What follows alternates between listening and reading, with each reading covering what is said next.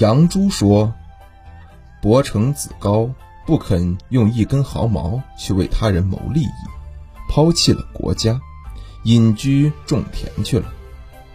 大禹不愿意以自己的身体为自己谋利益，结果全身残疾。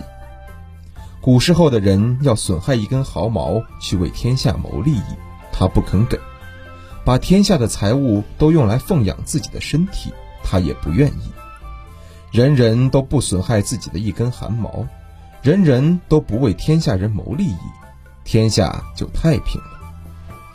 秦子问杨朱说：“取你身上的一根汗毛以救济天下，你干吗？”杨朱说：“天下本就不是一根汗毛所能救济的。”秦子说：“假使能救济的话，你干吗？”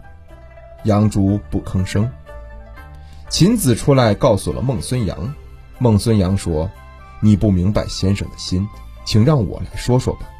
有人侵犯你的肌肉皮肤，便可得到一万金，你干吗？”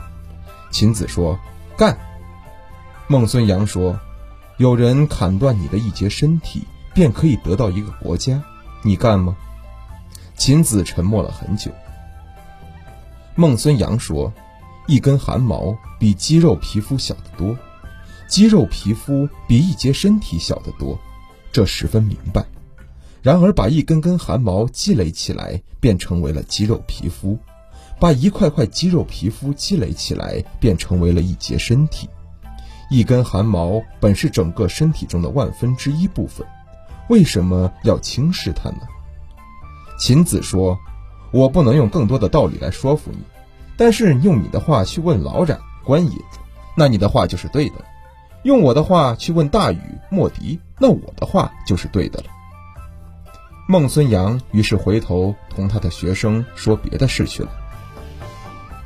杨朱说：“人与天地近似一类，怀有木、火、土、金、水五行的本性，是生物中最有灵性的。但是人呢，指甲、牙齿不能很好的守卫自己。”肌肉皮肤不能很好的捍御自己，快步奔跑不能很好的得到利益与逃避祸害，没有羽毛来抵抗寒冷与暑热，一定要利用外物来养活自己，运用智慧而不依仗力量。所以智慧之所以可贵，以能保存自己为贵；力量之所以低贱，以能侵害外物为贱。然而，身体不是我所有的，既然出生了，便不能不保全它；外物也不是我所有的，既然存在着，便不能抛弃它。身体固然是生命的主要因素，但外物也是保养身体的主要因素。虽然要保全生命，却不可以占有自己的身体；虽然不能抛弃外物，却不可以占有那些外物。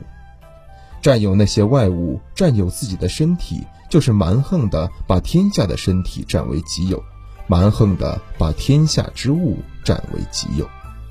不这样做的，大概只有圣人吧。把天下的身体归公共所有，把天下的外物归公共所有，大概只有智人吧。